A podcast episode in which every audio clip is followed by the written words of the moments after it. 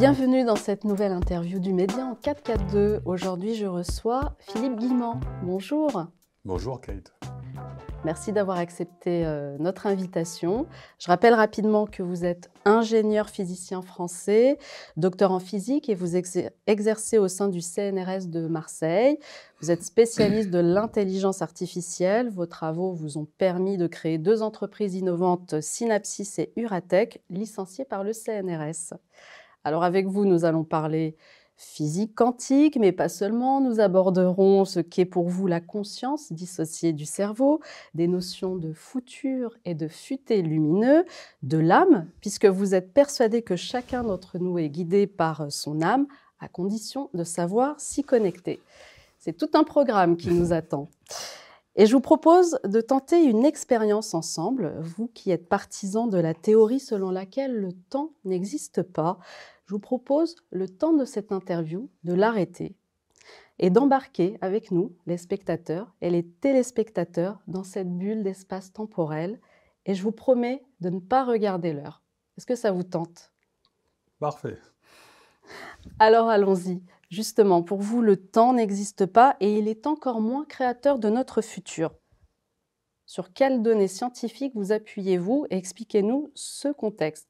Parce que moi, j'ai quand même une question à vous poser. Si le temps n'existe pas, pour quelles raisons en ressentons-nous les effets sur notre corps? Le temps n'existe pas d'un point de vue scientifique, ça veut dire que le futur est déjà réalisé, ça s'appuie sur ce qu'on appelle la théorie de l'univers bloc d'Einstein. D'accord? Donc ce qui prend sa source dans la relativité. Et euh, la question est de savoir si le futur, puisqu'il est déjà réalisé, est-ce que ça veut dire qu'on n'a plus aucune liberté ou pas? Et donc là où je me démarque par rapport à la conception scientifique mainstream, c'est que je propose l'idée que le futur peut évoluer. C'est-à-dire que tout se passe comme si nous naviguions euh, à l'intérieur d'un océan, ou tout simplement, pour simplifier, à l'intérieur d'un tunnel invisible qui oriente nos pas tout le reste de notre vie, mais ce tunnel flotte sur un océan quantique un océan de conscience qui le fait bouger et donc euh, notre futur peut changer. On peut aussi adopter l'image, euh, la métaphore du GPS qui consiste à dire que notre futur existe à l'intérieur d'un multivers de possibilités, de variantes et que à tout moment euh, notre futur est déjà tracé exactement comme pourrait le faire un GPS et que lorsqu'il change, eh bien, euh, c'est soit parce que notre destination change, soit parce qu'on ne suit pas le parcours prévu, mais qu'à tout moment, euh, notre futur est recalculé par l'univers. On peut voir les choses comme ça. Alors, vous parlez de multivers et, euh, vous faites beaucoup de, rapprochements, notamment avec le film Matrix. Alors, j'ai l'impression que ce que nous vivons actuellement on se rapproche plus de la réalité de ce film-là. Alors, bah, disons que on a déjà la question du réel. Qu'est-ce que c'est que le réel qui se pose? Est-ce que l'espace, le temps et la matière existent véritablement tels qu'on les perçoit? La réponse serait, selon la physique, serait plutôt non. Hein, c'est-à-dire que l'espace euh, ne ressemble pas tellement à de l'espace tel qu'il est décrit par la physique, parce qu'il est, déformable, il est troué, il est pixelisé, il est en, en vibration et en plus il est non local. Euh, le temps, on, a vu le voir, il n'existe pas véritablement. Ça ressemble plus à un déplacement, à, une navigation vers le futur. Et la matière, bah, la matière, euh, elle est décrite par plusieurs théories comme euh, quelque chose qui ressemble plus à, des vibrations qu'à des grains de, matière. Alors on va y venir au terme, à la thématique de cette vibration. Mais avant tout, ce que j'aimerais comprendre, alors vous parlez souvent de GPS. Alors ce GPS, il est guidé par qui exactement? Est-ce qu'il est guidé par moi, par vous? Enfin, par qui est-il guidé? Ah ben Là, on rentre très rapidement dans le cœur du sujet. On va, partir comme point de départ euh, des choses très tangibles que j'ai publiées, sur lesquelles j'ai fait des travaux quand même euh, qui sont reconnus, hein, qui sont publiés dans des revues scientifiques. En, en l'occurrence, c'est à partir d'un modèle réduit de l'espace-temps qu'on va assimiler à un billard, à un ensemble de boules de billard en interaction. Et ce que j'ai démontré, ce que j'ai publié, tout est contestable, hein, bien sûr, mais c'est qu'on peut retrouver l'idée qu'on euh, peut retrouver les six dimensions supplémentaires que la théorie des cordes ajoute à l'espace-temps pour décrire notre réalité. On peut les retrouver en faisant des, calculs de billard. C'est-à-dire que si on, attend suffisamment longtemps, il apparaît euh, un multivers de, trajectoires qui croît exponentiellement et on, peut, on en arrive à une situation où on peut, il est nécessaire de fixer autant les conditions finales d'un billard que les conditions initiales. Et si on écarte encore le, présent et le futur, il apparaît en plus une multitude de, trajectoires possibles qui rejoint euh, des, conditions finales imposées. Donc euh, on a beaucoup plus de degrés de liberté que, l'on pense. Et il faut rajouter, des, il faut rajouter donc des dimensions pour décrire euh, mathématiquement la réalité, c'est-à-dire le, futur. Donc la mécanique n'est pas déterministe et la mécanique et la causalité ne font que déterminer un champ des possibles, un espace de, variantes. Et si on veut euh, déterminer lequel quel futur on va vivre à l'intérieur de ce champ des possibles, il faut rajouter des, dimensions. Et c'est là que, donc ça c'est la, base scientifique, c'est là que ça nous amène à introduire deux entités supplémentaires.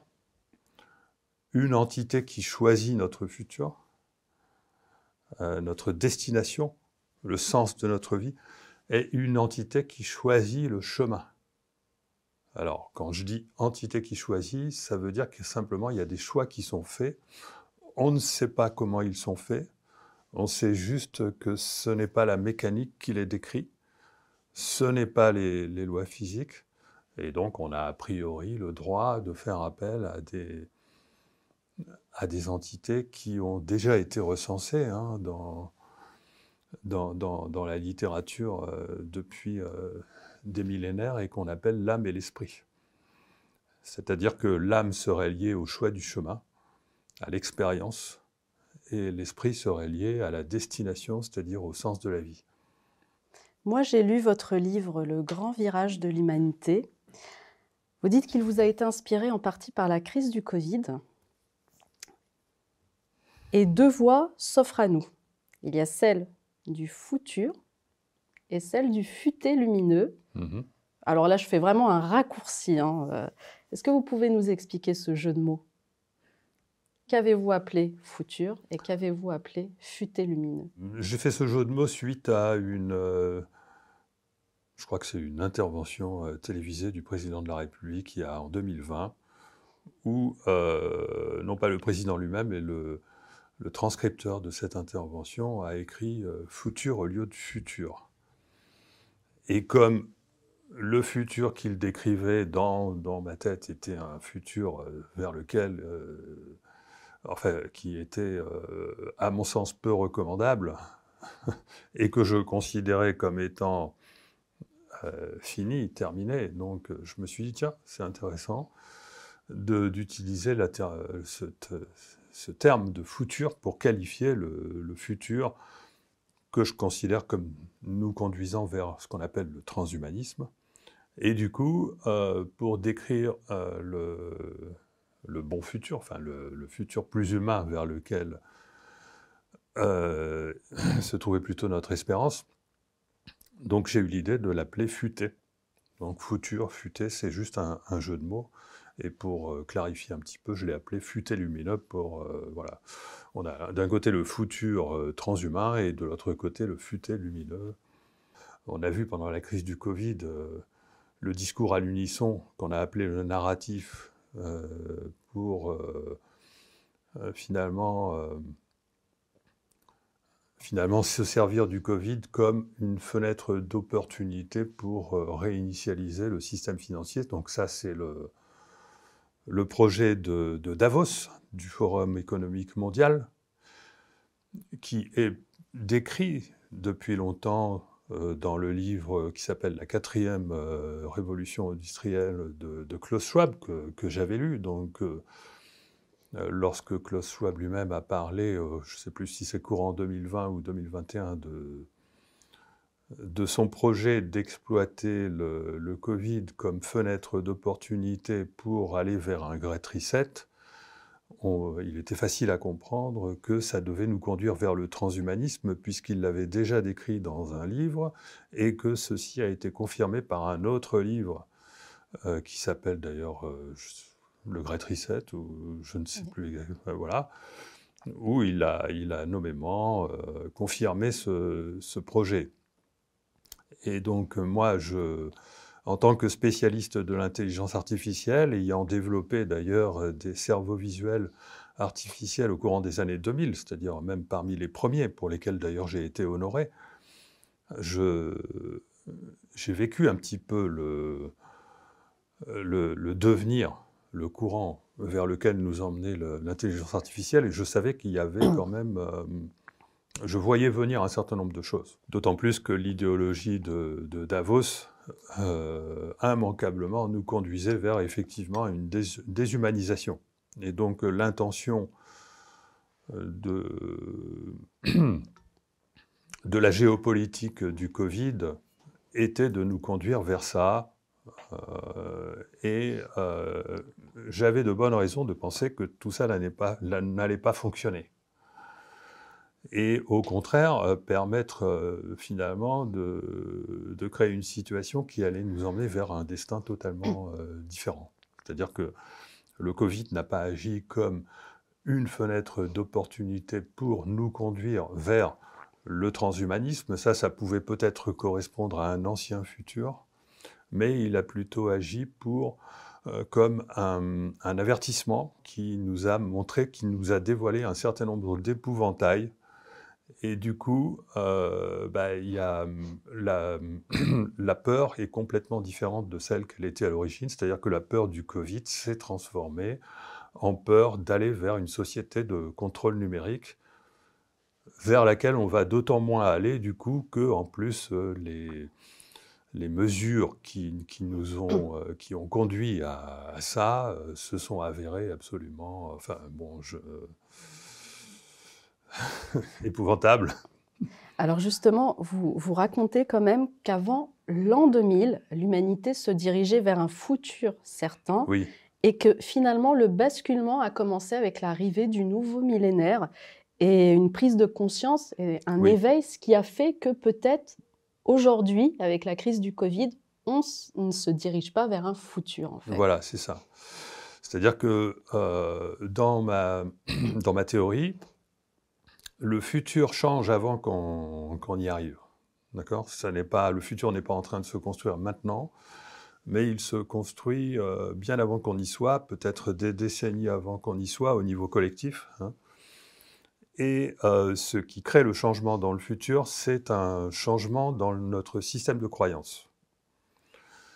Et euh, ça fait des décennies que notre système de croyance est en train de changer, même si les preuves qui, accompagnent ce, changement sont, mises sous cloche, sont, sont, contestées, etc. Il y a quand même un mouvement qui devient absolument inévitable. D'accord? Donc, on pouvait parfaitement suspecter, et moi je pouvais même ressentir, et c'est d'ailleurs la raison d'être de tous mes ouvrages, la possibilité qu'un nouveau futur dans lequel l'humain euh, redécouvrirait sa véritable nature euh, se, pointerait à l'horizon. Et euh, ce que le Covid a révélé, c'est que finalement, ben, c'était arrivé. C'est-à-dire que alors pourquoi j'ai pensé ça je, vous explique. Parce que j'ai beaucoup étudié ce qui se passe lorsque le futur change au niveau individuel. Ça s'appelle le phénomène de synchronicité. On peut aussi faire référence à l'intuition. En général, les grands changements dans une vie lorsqu'ils sont imprévus, donc sont dus au hasard, et euh, ça se fait en trois phases. La première phase, c'est une série de coïncidences étranges qui nous amènent au seuil de, même de, changer de vie. La deuxième phase, c'est la décision de, changer de vie. Et la troisième phase, c'est la résistance de, l'ancien futur à ce changement, qui peut se traduire par euh, ce que j'appelle, euh, bon, de, façon, de manière simpliste, la loi de l'emmerdement maximum. Or, pour ce qui concerne le Covid, il semblerait qu'à un niveau collectif, on ait bel et bien vécu ces trois phases. C'est-à-dire que avant 2020, donc dès, 2019, dès 2019, dès septembre 2019, on a vécu euh, chaque mois une coïncidence étrange qui, euh, qui nous a qui a, qui a eu pour effet, l'ensemble de ces coïncidences cumulées ont, eu pour effet de nous emmener jusqu'au confinement. D'accord? Je parle de la, euh, de l'effondrement financier aux États-Unis de septembre 2020, de septembre 2020, de la, euh, du fameux event 201 euh, de simulation de la crise Covid en, octobre 2020, de la découverte du virus dans la ville même où se trouvaient des laboratoires P4, qui était aussi une, une coïncidence étrange du fait que les mesures de confinement semblaient avoir été euh, prévues avant même que le virus soit déclaré comme euh, réel, et du fait qu'on a interdit, en tout cas la, commercialisation libre euh, de médicaments susceptibles de... voilà, donc il y, avait beaucoup de choses étranges qui ont d'ailleurs fait crier aux, théories du complot. Théorie du complot, bon, mal fagotée, hein, donc un peu pas, pas tout à fait cohérente. Et donc, euh, moi, j'ai considéré que euh, il se pourrait bien que ces coïncidences, finalement, aient traduit le fait que on était en train d'aller vers un grand changement, c'est-à-dire que le, nouveau futur était en train de créer les conditions pour qu'on y aille. Et effectivement, ce qui est apparu après la décision du confinement, c'est une, une, résistance du futur, classique d'un futur qui résiste euh, alors qu'il n'a plus cours, c'est-à-dire que euh, ça devient les événements qui, tentent à nous conduire vers l'ancien futur sont irrationnels, c'est-à-dire finalement on n'y croit pas. Hein. Euh, c'est-à-dire que quand on parle de loi, de l'emmerdement maximum, de loi de Murphy, finalement on ne va pas tenir compte de, de, ces ennuis pour... Ça ne va pas nous empêcher d'aller vers le nouveau. C'est simplement on a l'impression que c'est simplement l'ancien qui, résiste, et donc on ne va pas en tenir compte, on ne va pas sombrer sous le coup de la peur, on ne va pas sombrer sous le coup de la soumission, on ne va pas sombrer, et ceci d'autant plus que c'est complètement, ce sont des mesures qui ne sont pas... Euh, c'est quoi, parce qu'on est dans le déni, à votre avis? Pourquoi on n'en tient pas compte? Parce que ces mesures sont trop irrationnelles. Donc euh, pendant un certain temps, évidemment, sous le poids de... la population a tendance à se soumettre parce que sinon on se prend une amende, parce que sinon, etc. Il y a, quand même une grosse pression, mais en fait, une attitude rationnelle consisterait à ne pas suivre. Hein. C'est vraiment uniquement parce qu'on est obligé qu'on accepte de se soumettre à, des mesures irrationnelles. Et d'ailleurs, il y a une partie de la population qui n'accepte pas.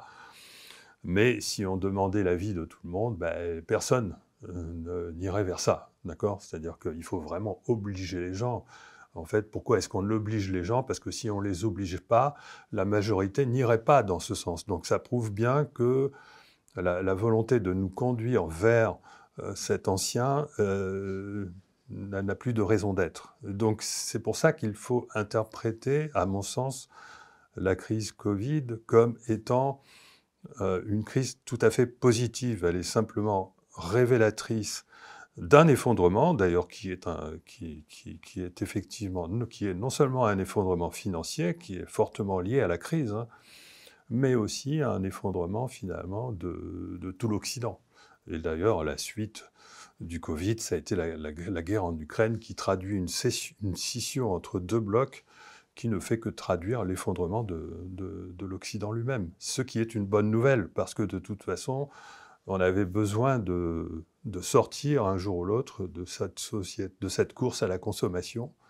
Et on avait besoin de, revoir totalement notre, système, beaucoup trop fondé sur le mental, beaucoup trop, fondée sur une intelligence artificielle qui n'a pas, qui est très mal nommée, parce que moi je considère que c'est plutôt de la bêtise artificielle, et que on a, du coup, ça va permettre de révéler la véritable nature de l'intelligence, de la vraie intelligence, et on va retrouver tout le potentiel humain, c'est-à-dire euh, la vraie intelligence qui, est issue de l'équilibre entre le mental et l'émotionnel. Sachant que euh, moi, mon, cheval de bataille aujourd'hui, euh, suite à cette crise, c'est d'essayer de, de, montrer qu'il existe une autre forme d'intelligence qu'on pourrait appeler vibratoire ou émotionnelle, en lien avec le fait que la conscience n'est pas le, le, produit du cerveau, et là, il y a énormément de, travail à faire, y compris euh, d'un point de vue de sciences qui, a priori, ne sont pas euh, apparemment concernées, mais pourtant la physique, à mon avis, doit jouer un rôle considérable pour aller vers ça. On va y revenir, on va, on va en parler, je vous, je, vous, je vous, le promets. J'aimerais juste vous poser deux petites questions sur, euh, puisqu'on parle du futur. À l'échelle collective, est-ce qu'il y a seulement deux voies qui s'offrent à nous? C'est soit ce serait donc un système binaire, soit on va vers le, bon futur, soit vers le mauvais futur. Et deuxième question, peut-on prévoir le futur? Non, il n'y a pas seulement deux voies, parce que ça, c'est une simplification. Hein. C'est une simplification pour essayer d'y voir clair. Euh, ça veut simplement dire que le futur alternatif, entre guillemets, j'aime pas tellement ce mot-là, qui se dégage euh, aujourd'hui euh, en contre-coup de, la crise et vers lequel énormément de gens vont, hein, qui consiste à, qui se résume par les mots-clés autonomie, résilience, solidarité, et qui est beaucoup plus humain, ce futur-là, de toute façon, il est inexorable. Et même si, dans un premier temps, il concerne une minorité de la population, on va dire 5, 10%, 15, je ne sais pas exactement, il ne peut que grossir. D'accord? Il ne peut que grossir parce que ces gens-là, ces gens qui vont euh, vers le, nouveau futur, sont représentatifs des véritables valeurs humaines, sont représentatifs euh, du, libre arbitre, sont représentatifs de la créativité, du, sens de la vie, enfin de toutes les valeurs positives que l'humain peut transporter en lui. Euh, et, ce futur-là va grossir au fur et à mesure où les autres vont, se réveiller. Et donc ça, ne va pas se faire en un jour, euh, mais euh, voilà, c'est inexorable. Pour moi, il n'y aurait pas eu ce, ce, Covid, on aurait pu questionner. On aurait pu se dire, oula, on risque d'aller vers une société transhumaniste. Aujourd'hui, c'est devenu impossible vu que le, transhumanisme a signé son arrêt de mort et ça va se révéler de plus en plus à travers euh, les décisions qui ont été prises et dont, on s'aperçoit aujourd'hui qu'elles font des, dégâts épouvantables et elles vont continuer de faire euh, des dégâts et pas seulement physiques, hein, des dégâts physiques, des dégâts psychiques. Donc on ne pourra plus aller vers, euh, vers cette société-là. Donc il faut se réjouir. Alors bien sûr, ça va s'accompagner d'un appauvrissement de la population, mais cet appauvrissement sera salvateur parce que de toute façon, retrouver des valeurs humaines, c'est aller vers euh, quelque chose, un mode de vie plus modeste, où finalement on se rend compte qu'on est beaucoup plus heureux à vivre en vraie société, à vivre, euh, à retrouver, euh, enfin voilà, tout, le monde comprendra ce que je veux dire. Revenir à l'essentiel, tout simplement. Revenir à l'essentiel, voilà. Et la, deuxième, c'était... Peut-on prévoir notre, notre futur? Euh, prévoir notre futur, oui, euh, bon, enfin, ça va être un petit peu, oui, on peut prévoir en partie, mais moi je suis pas du tout, je cherche pas, je suis pas prophète, hein, loin de là. Euh, mais on, on, peut prévoir suffisamment, enfin moi je ressens, je ressens profondément que ça y est, c'est gagné. Quoi. Ce, ce, que je ne ressentais pas avant le Covid, ce dont je doutais, maintenant je n'en doute plus. J'ai tendance à me réjouir. Donc euh, le fait que nous allons vers un futur où on va, la science, la science, la science va découvrir tout ce qu'elle a. Euh, on va, il, est devenu inévitable aujourd'hui que la science découvre euh, les pouvoirs extraordinaires de, la conscience, parce que de toute façon, il existe une seule solution pour euh, notre système académique euh, pour, pour se refaire. Hein.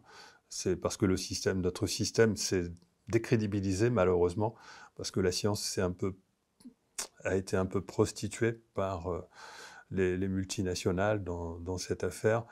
Et il n'y a qu'une seule possibilité pour que la science retrouve sa crédibilité auprès du grand public, c'est d'aller vers le, nouveau et donc c'est d'aller vers la reconnaissance petit à petit que la conscience n'est pas le produit du cerveau et toutes les conséquences fantastiques que ça va avoir. Alors justement, hmm. vous pouvez vous expliquer sur cette théorie la conscience est dissociée C'est pas c'est pas une théorie, c'est une réalité. D'abord, je précise tout d'abord que l'idée que la conscience est un produit du cerveau n'est rien d'autre que de la pensée magique. D'accord? Les, scientifiques dénoncent souvent la pensée magique chez les non-scientifiques en se rendant pas compte qu'ils sont eux-mêmes victimes d'une pensée magique. L'idée que la conscience puisse être le produit du cerveau est quelque chose qui n'a jamais été démontré, qui est juste parachuté et qui est complètement irrationnel. D'accord?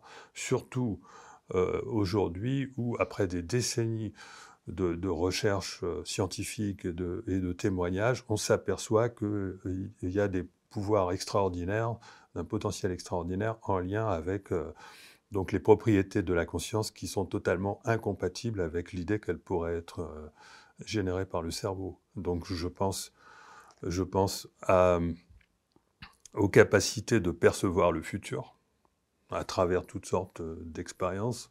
Je pense aux perceptions extrasensorielles, et notamment à la vision à distance qui est exploitée par tous les services secrets de la planète. Hein. Et je pense, à, je pense à la télépathie, hein, sur laquelle il y a eu beaucoup d'expériences, énormément d'expériences de fait, des expériences qui ont donné des résultats négatifs, des expériences qui ont donné des résultats positifs, mais si on fait le bilan, si on fait les, euh, euh, les, méta-analyses, comme on, dit, on s'aperçoit que les, probabilités pour ces trois types euh, de, phénomènes d'être dus au hasard sont juste incompatibles avec le fait que, ça n'existe pas. C'est juste pas possible. J'ai moi-même reproduit certaines de ces expériences simplement pour me prouver à moi-même que c'était réel. Le phénomène de synchronicité est réel. Et puis aujourd'hui, de toute façon, vous avez sont étudiés en laboratoire euh, des phénomènes liés à la conscience qu'on ne peut pas expliquer par le cerveau, comme par exemple euh, différents types d'états de conscience modifiés, comme euh, la transe chamanique, comme rien que la transe tout court. et plein d'autres, phénomènes liés aux états de conscience modifiés. Et puis vous avez des quantités monstrueuse de témoignages euh, d'expériences de mort imminente qui se rejoignent tous hein, pour décrire le même type de phénomène euh, après une mort euh, provisoire et qu'on ne peut pas attribuer au cerveau parce que c'est accompagné de, alors peut-être pas de preuves rigoureusement scientifiques, mais, mais de preuves que, que, nous rapportent les, témoins qui vivent ces expériences et qui eux-mêmes euh, qui ne peuvent pas être expliqués si effectivement ils sont restés euh, dans, leur corps. Euh, donc, bon, enfin, ça, je, suis loin d'être le seul à, dire ce genre de choses, mais on, est sur des choses qui sont tout à fait réelles. Et lorsque, alors, une personne comme moi fait les liens entre ces, différents types de phénomènes, et j'en oublie, il y en a beaucoup d'autres, on s'aperçoit que tout s'explique si on, adopte une vision du monde, du monde fondée sur une théorie euh, de la conscience en lien avec euh, des dimensions supplémentaires euh, de, l'espace-temps. On arrive à, à, trouver que tout cela, finalement, peut être tout à fait rationnel. Alors moi, j'ai une question pour la novice que je suis. Dans le cas de l'hypnothérapie, qu'est-ce qui se passe? Ah, c'est la conscience qui, prend le dessus ou c'est le cerveau? Voilà. Alors, je ne suis pas compétent pour vous parler de, l'hypnothérapie. Hein. Euh, par contre, en tant qu'ingénieur en vision artificielle qui a longtemps réfléchi pendant 10 ou 20 ans, euh, sur, étant donné que je fabriquais des, cerveaux capables de reconnaître euh, des objets très complexes, je me suis demandé est-ce que, au passage, euh, ça pourrait pas permettre de comprendre les mécanismes de la conscience entre guillemets, parce qu'à l'époque j'étais encore très matérialiste.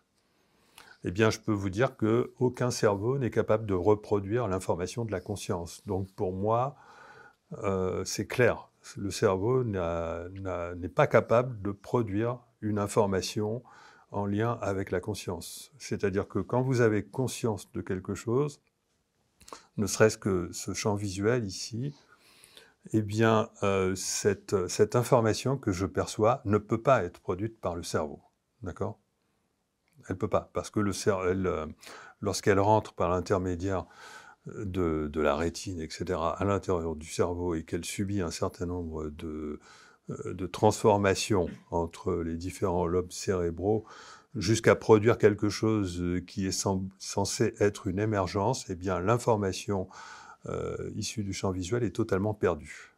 Il peut peut-être en rester quelque chose, mais en aucun cas ça ne peut nous permettre de reconstruire cette, cette, vision que nous avons. Donc pour moi, ça ne tient pas la route. par contre, si on considère que la conscience visuelle hein, euh, est indépendante du cerveau, donc il faut là aussi expliquer à ce moment-là ben, comment se ferait-il qu'on ait conscience Eh bien là, pour arriver à comprendre ça, il faut, se souvenir du fait que l'espace n'est pas de l'espace, hein, que la sensation d'espace que nous avons n'est pas réelle. Hein. Euh, je ne dis pas qu'on est dans Matrix, mais je dis que le réel n'est pas ce que l'on perçoit. D'accord? Euh, On est plutôt dans un, dans un univers de type holographique où c'est la conscience qui reconstruit notre perception de la réalité à partir d'un univers d'information qui n'a rien à voir. Et donc là, c'est cohérent parce qu'on s'aperçoit qu'effectivement, donc la seule manière d'expliquer l'espace, c'est d'identifier l'espace et la conscience. Et aujourd'hui, il y a de multiples voies qui se, qui se rassemblent pour effectivement affirmer que l'espace et la conscience, c'est la même chose. Et donc, euh, l'espace, c'est aussi le vide. Donc, la conscience et le vide, c'est la même chose. D'accord? L'information du vide, c'est l'information de la conscience. Et effectivement, les ondes électromagnétiques, les ondes lumineuses se propagent dans le vide. C'est-à-dire que les ondes lumineuses se propagent dans la conscience. Et à partir de là, il n'y a, plus a plus de problème pour essayer de comprendre euh, d'où vient euh, notre conscience visuelle, puisqu'elle est l'espace euh, lui-même. Et alors, j'ose une question. Où se situe pour vous la conscience alors? Est-ce qu'elle est dans notre corps, à l'extérieur de notre corps? Elle, elle, ne elle n'est pas située, puisqu'elle n'est pas, elle est constituante de l'espace lui-même. Imaginez par exemple quand vous rêvez. Quand vous rêvez, vous n'êtes pas en train de vous demander euh, dans quelle réalité euh, vous pensez, on vous a appris à l'école, que votre rêve est produit par votre cerveau. Bon, alors juste ça, c'est pas possible. Bon, à la rigueur, si vous avez un rêve franchement flou, mais bon, le simple fait d'avoir la, conscience euh, de, ce rêve reste inexpliqué.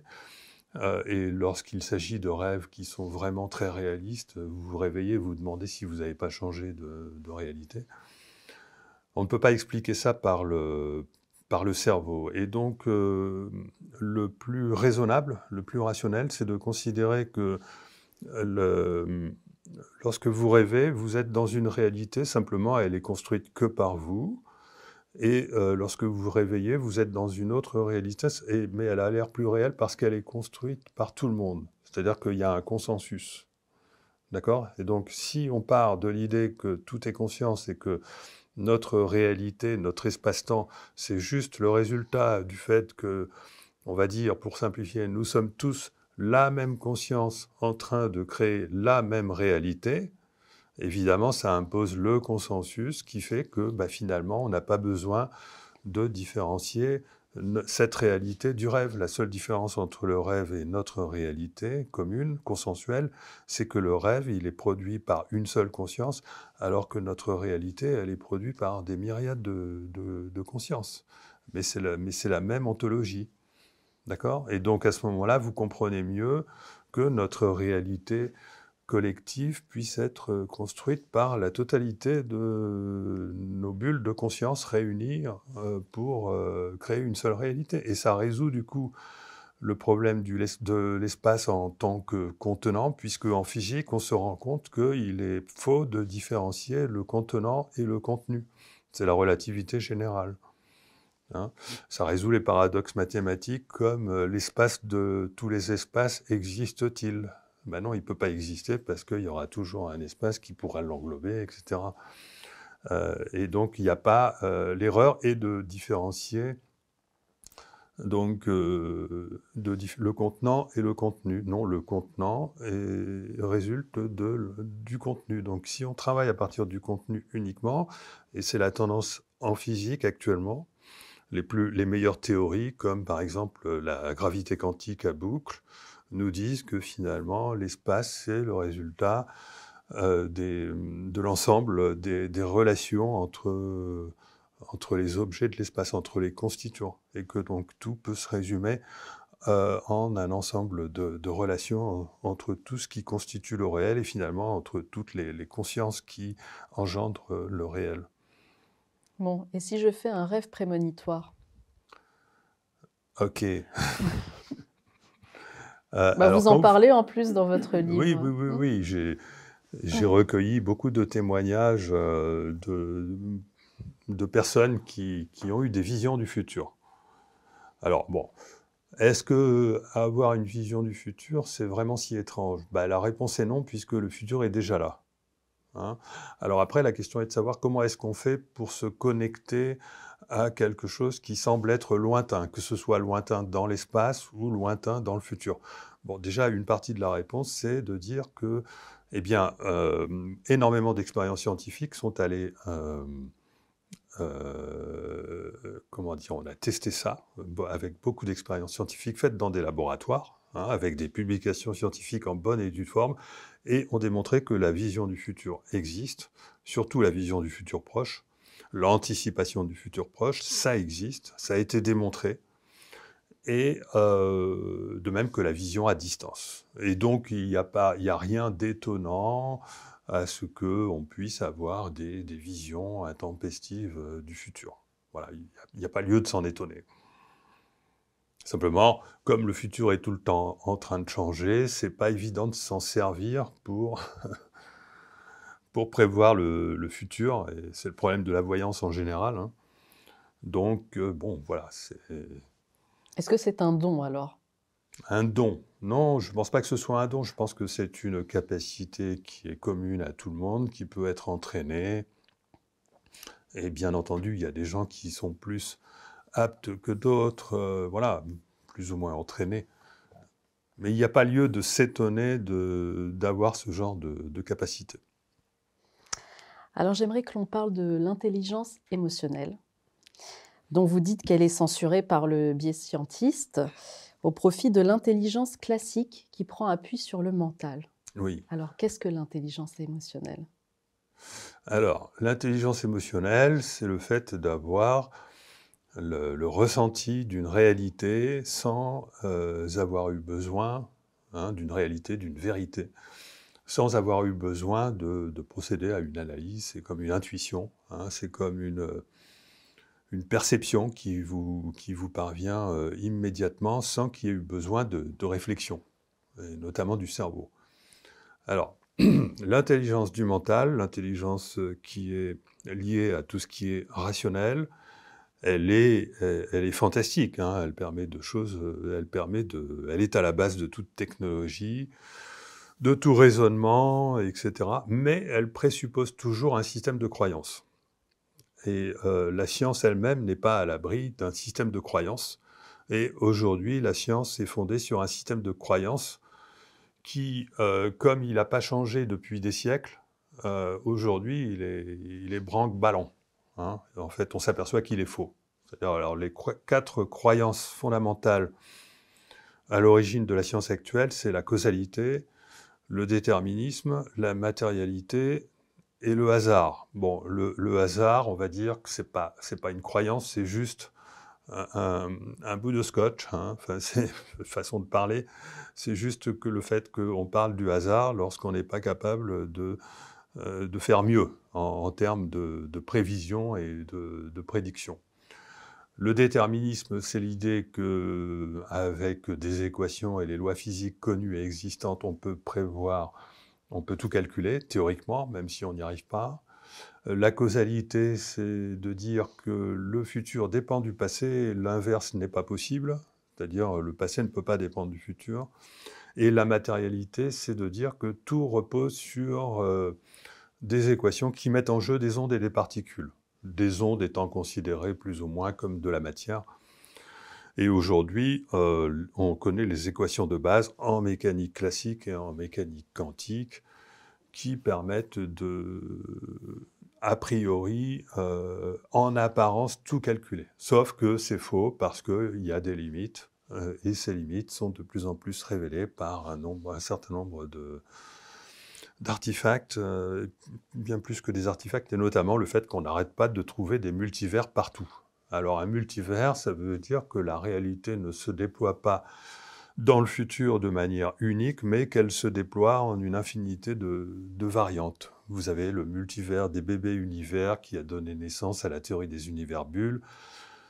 Vous avez le multivers de la théorie des cordes qui a donné naissance à la théorie des univers parallèles, mais un peu comme des univers peut-être bulles là aussi. Vous avez le multivers de la mécanique quantique, euh, qu'on appelle le multivers quantique, qui est peut-être le premier euh, des multivers. Euh, qui a donné naissance à l'idée que les, tous les multivers possibles sont peut-être superposés. Hein, donc, ce qui, pour être réel, impliquerait que l'espace, effectivement, ne peut pas exister. Et puis, vous en avez d'autres, et notamment celui que moi-même j'ai euh, étudié à travers euh, mes travaux sur le billard. Vous avez un multivers avec le, billard, d'où j'ai tiré mes, conclusions. Et donc, vous voyez que les lois physiques ne peuvent pas déterminer le cours des événements et qu'on est obligé de remettre en question euh, ces, dogmes et en particulier de dire qu'il ne suffit pas de, de, connaître les lois physiques pour euh, prévoir ce qui va arriver, c'est-à-dire qu'à court terme, oui, ce qui arrive dépend de la causalité, mais à long terme, on a besoin d'autre chose. Et en l'occurrence, lorsqu'on étudie euh, la question, on s'aperçoit que ce, que qui détermine finalement ce que nous allons vivre à, à long terme, c'est quelque chose qui est d'ordre vibratoire. Et donc, je résume, l'intelligence émotionnelle, c'est avant tout de l'intuition, qui est une vibration. Voilà. Que c'est un peu ça? Alors, euh, je, je, voudrais juste prévenir, la notion de, de, de vibration, euh, a été utilisée d'une manière exagérée sans la définir par tout, le, tout ce qu'on appelle, tout ce qui est lié au développement personnel, etc. Alors, dites-nous, qu'est-ce que c'est alors? Parce que moi, bah, j'allais vous dire, voilà, je suis vibration, vous êtes vibration, tout est vibration, mais... Ça fait des décennies qu'on parle de vibration. D'où partent-elles, en fait, ces, ces, Ça fait des, des, décennies que dans le développement personnel ou dans le New Age, on parle de vibration sans savoir de quoi on parle. Moi-même, euh, très naïvement, je me suis dit, euh, me suis demandé, j'ai demandé à des gens, mais qu'est-ce que tu appelles par vibration? Et quand on leur demande, il y en a qui disent, ah ben ça doit être les vibrations euh, liées aux ondes électromagnétiques, ou il y en a qui vont dire, ah ben c'est les vibrations liées à je ne sais quoi. Enfin bon, et personne ne sait de quoi on parle. Alors bon, j'ai un petit peu exploré cette, question-là, et j'ai fini par finalement me rendre compte. Euh, de manière très simple que ces vibrations, effectivement, elles existent, c'est juste euh, des vibrations du vide des vibrations du vide. C'est-à-dire que l'espace n'existant pas, l'espace étant produit par euh, la, conscience elle-même qui a cette propriété de reconstruire notre vision holographique, 3D, hein, euh, de, de, la réalité à partir d'une réalité qui est peut-être 2D. Enfin, je dis ça pour simplifier. Euh, c'est à, la conscience elle-même qu'il faut attribuer euh, euh, cet espace et donc ce vide. Et donc, comme la physique acte le fait que le vide peut vibrer, le vide peut vibrer, le vide peut fluctuer, il existe des vibrations du vide, qui sont d'ailleurs souvent liées à la matière, il existe des fluctuations du vide, qui sont compréhensibles en tant que vibrations, mais à condition de se positionner hors du temps. Bon, dans tous les cas, finalement, on peut en revenir effectivement à des vibrations du vide qui ne sont ni plus ni moins que des vibrations de la conscience. Et moi, ce que j'ai démontré par mes travaux, c'est que euh, ces vibrations peuvent être euh, infinitésimales, hein, de l'ordre de ce qu'on appelle la longueur de Planck. Euh, elles ont beau être infinitésimales, je pense qu'elles peuvent être beaucoup plus que ça, eh bien, cela ne les empêche pas d'avoir une influence considérable sur la réalité. Alors moi, ce que j'en ai compris, c'est que c'était plus une vibration d'énergie alors.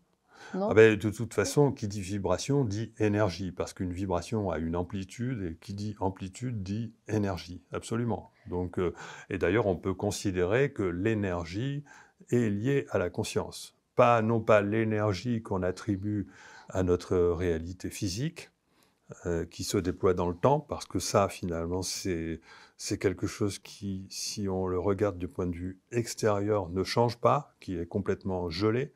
Mais si on regarde d'un point de vue extérieur, si on se positionne en dehors du temps, en dehors de l'espace-temps, et que l'on voit euh, l'espace-temps bouger, le futur changer, tout ça, c'est sous l'égide de la conscience.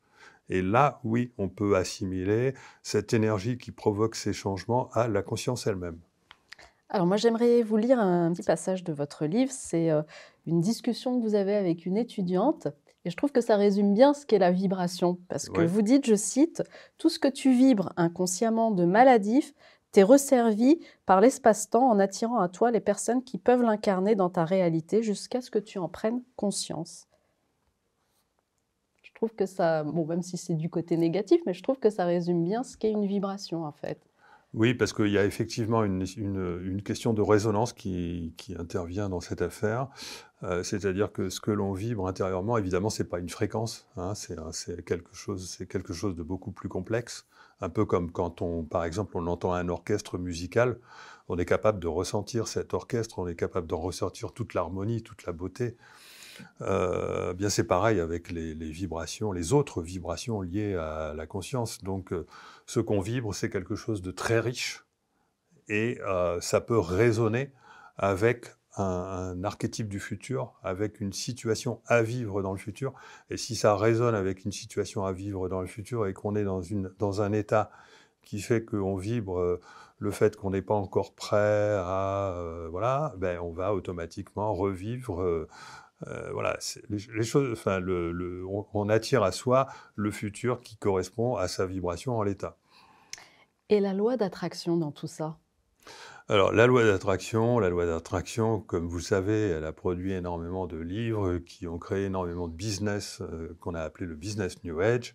Il faut se méfier de ça parce qu'il n'y a pas de théorie sous-jacente à la loi d'attraction et du coup, ça fait dire un peu n'importe quoi. Hein. Donc, euh, par exemple, dans, cette, euh, dans ce fameux mouvement qui produit, qui parle de la loi d'attraction, il n'y a pas la distinction entre le moi et le soi, qui est une distinction euh, jungienne et qui me paraît personnellement comme étant fondamentale. Hein. Il est important de faire la différence entre la conscience à l'œuvre euh, dans le présent et ce qu'on peut appeler l'âme ou l'esprit, ou finalement le soi, pour les résumer.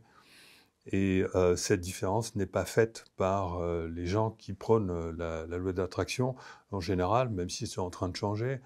Bon, et puis il y a plein d'autres différences. Par exemple, on prône le fait qu'il ne faut pas douter, alors que le doute est fondamental. Simplement, il faut faire attention. Le doute doit rester de l'ordre du mental et il ne doit pas envahir la, la, sphère émotionnelle. Donc il y a tout un tas de choses, si vous voulez, qui sont ignorées euh, euh, du fait que bon, cette fameuse loi d'attraction, on en a fait un business énorme sans savoir sur quoi euh, cela repose. Maintenant, à partir du moment où on dispose d'une théorie physique qui permet de savoir sur quoi repose ce genre d'idée, là, on peut remettre un peu de, l'ordre là-dedans et ne pas se leurrer. Voilà, et cesser de se leurrer. Bon, il y a une dernière chose dont nous n'avons pas parlé. Il s'agit de, de l'âme, puisque pour vous, vous distinguez bien le corps, l'esprit et notre âme. Et pour vous, elle est en quelque sorte euh, celle qui nous guide, à condition de savoir s'y connecter. Comment se connecter à notre âme? Oui, ça c'est effectivement très important. Donc l'âme peut recevoir une définition physique. Hein. Bon, je ne vais, pas, je vais, pas rentrer dedans. On peut même la situer comme étant euh, dans l'autre versant de notre univers, ce qui est une théorie, hein, bien sûr. Donc on peut, on peut, on peut arriver à rationaliser euh, l'existence de l'âme. Hein. Donc ça, c'est une première chose. Deuxième chose, comment s'y connecter? Eh bien, euh, c'est très simple et en même temps extrêmement difficile. C'est le déconditionnement.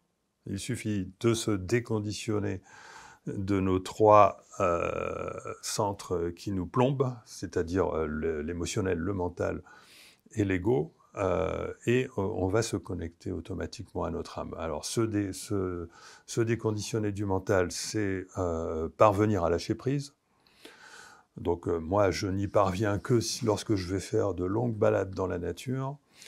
Se déconditionner de l'émotionnel, ça c'est peut-être encore plus difficile, c'est parvenir à se faire confiance, à retrouver la, confiance, sortir de la peur, etc. Donc ça, ça s'éduque et bon, ça prend, ça prend aussi du temps, c'est tout le travail d'évolution de l'âme. Et puis, euh, se, détacher de l'ego. Et donc ça, c'est peut-être le plus difficile, mais en même temps le plus accessible, parce que l'ego, au moins, on en a conscience. Hein. donc on peut avoir conscience de son ego, les autres peuvent vous le révéler.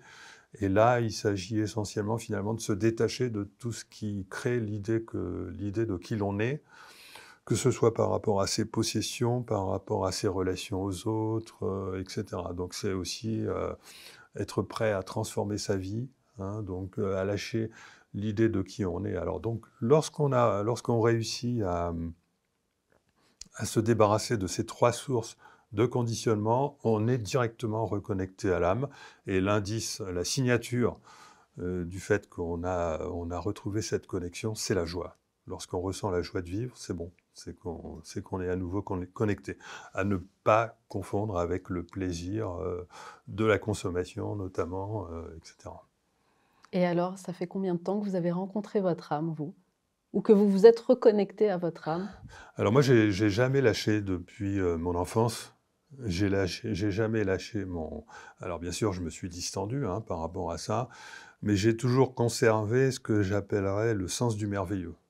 J'ai toujours eu une intuition qui m'a dit, qui m'a, qui m'a, qui m'a appris. Euh, ça m'a permis de prendre des distances par rapport à l'éducation pendant ma jeunesse. J'ai toujours eu une intuition qui, qui, m'a dit que ce que tu ressens comme euh, étant euh, merveilleux, c'est une voie vers la, la vérité. Voilà. Et donc, euh, c'est comme ça que, n'ayant jamais lâché, ce qui ne veut pas dire que j'ai pas vécu des épreuves de vie, hein, quand même, malgré tout, qui font que, comme tout le monde, euh, à un moment donné, on en est loin de son âme, et que donc les épreuves de la vie vous permettent finalement de, la retrouver, hein, ou pas. Et la joie est à nouveau le signe qu'on on, l'a retrouvée, et la joie, c'est aussi quelque chose qui nous fait découvrir notre libre arbitre, et qui nous permet de d'être, en fait, si vous voulez, euh, le libre arbitre se caractérise par le fait que lorsqu'on a choisi de faire quelque chose, on n'a même pas besoin de l'avoir fait pour vivre la joie de euh, comme si on l'avait fait. Voilà. Alors souvent, lorsqu'on parle d'âme, on parle aussi de mission de vie. Oui. Pensez-vous que chacun de nous a une mission de vie euh?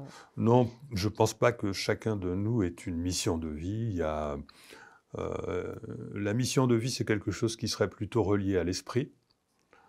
Alors, j'ai différencié tout à l'heure l'âme et l'esprit. L'esprit, c'est lié à la destination, c'est-à-dire que si on change quelque chose à la vie qu'on incarne, effectivement, donc là, il peut y avoir une mission. Mais en général, je pense qu'en général, euh, la vie mérite d'être vécue rien que pour l'apprentissage qu'il permet de faire à l'âme. Dans ce cas-là, les modifications seront peut-être relativement mineures, mais c'est une aventure qui peut être euh, tout à fait passionnante, même si on n'a pas vraiment de, libre arbitre.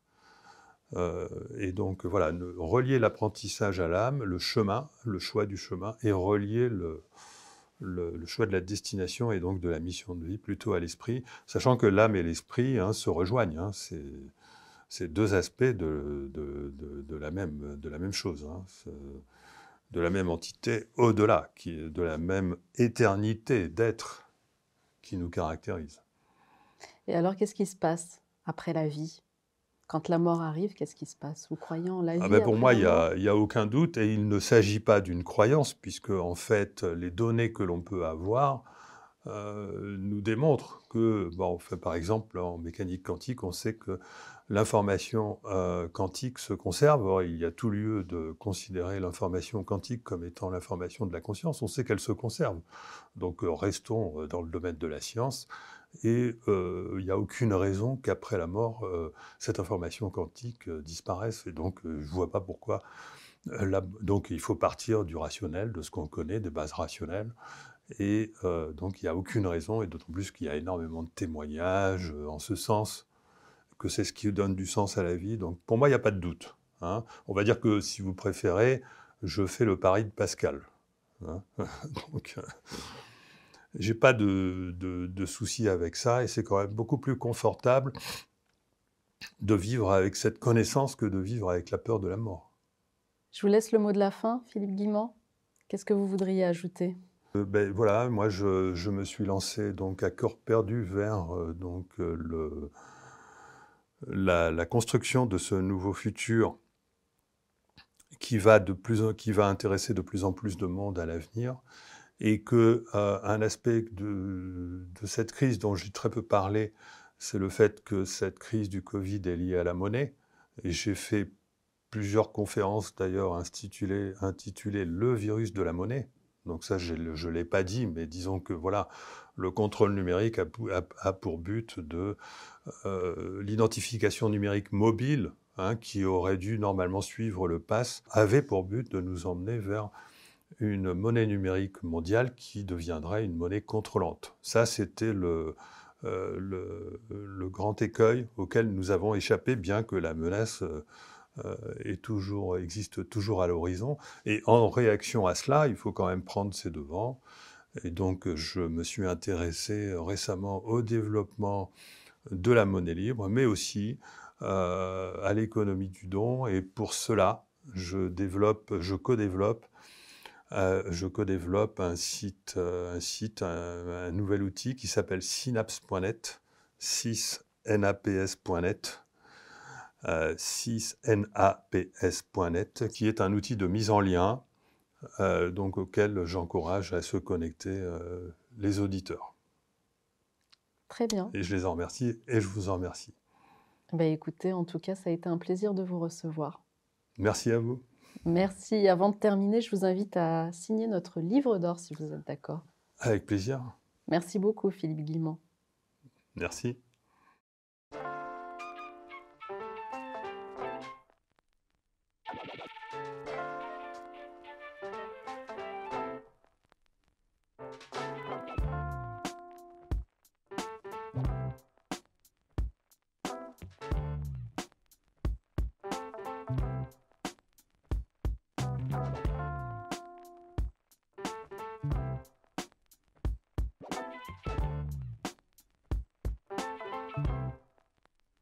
Bon bah maintenant que t'es là, abonne-toi. L'idée c'est que tu loupes rien. Donc clique sur abonner et aussi sur cette cloche à la con pour qu'elle t'avertisse. Bon, je te laisse, je vais dans mon grenier. Et je te dis à bientôt mon ami.